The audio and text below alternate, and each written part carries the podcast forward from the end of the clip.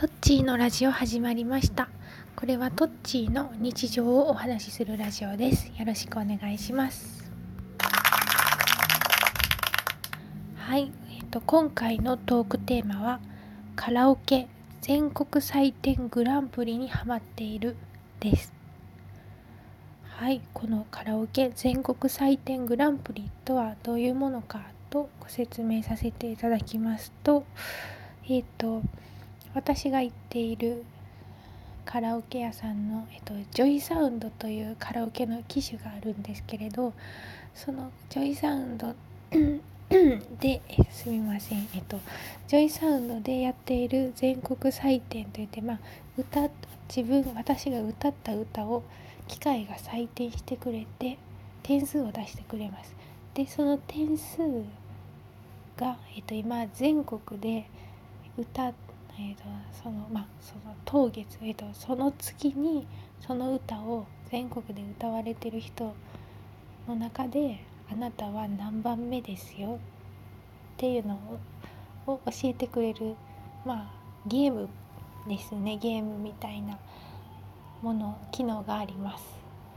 でまあそれ1ヶ月ごと1ヶ月ごとにその順位は更新されます。で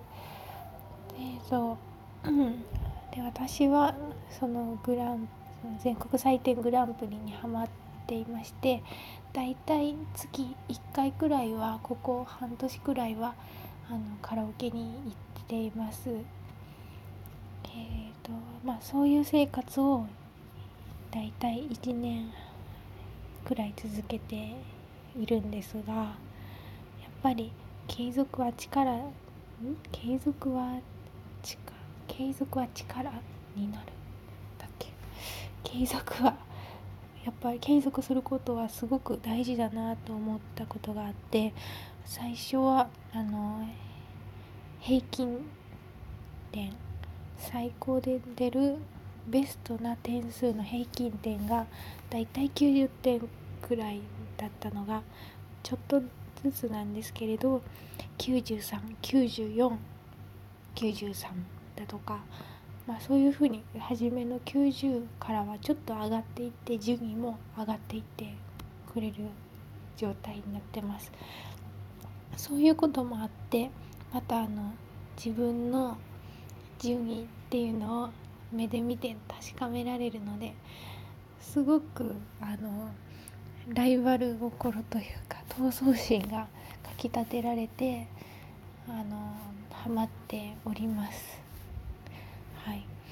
えー、っとそうですねでやっていて感じたことは、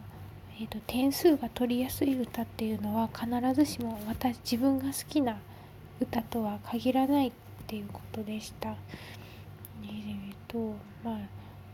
逆に自分と自分が、えーと点数を取りやすい歌っていうのはあの自分と声質が似ている歌手の方とか自分と声質が似てる音程の歌とか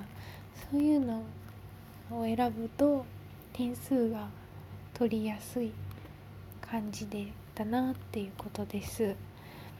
ただ私はあの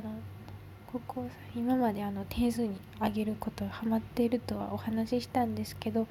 やっぱり点数だけが目的ではなくてやっぱり気持ちよく歌ってかつ点数を上げたいというタイプっていうか